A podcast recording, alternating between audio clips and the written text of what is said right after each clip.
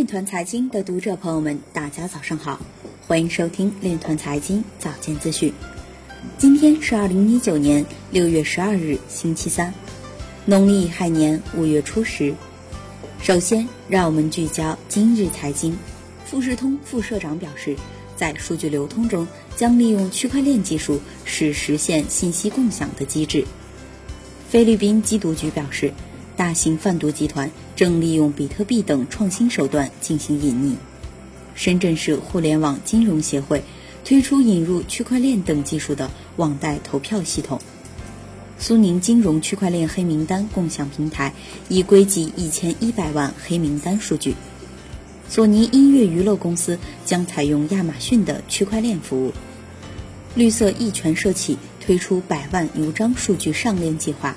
雄安新区公益性公墓及殡仪馆项目勘察设计招标项目要求以区块链等为基础。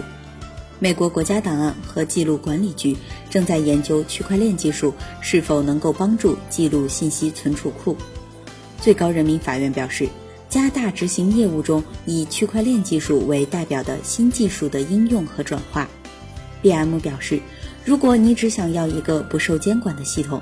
那么它将不会成为主流。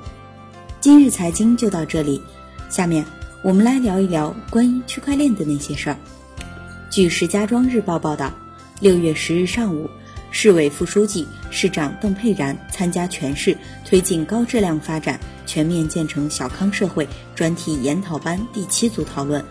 邓佩然强调，在谋划发展未来产业上，加强人工智能、工业互联网。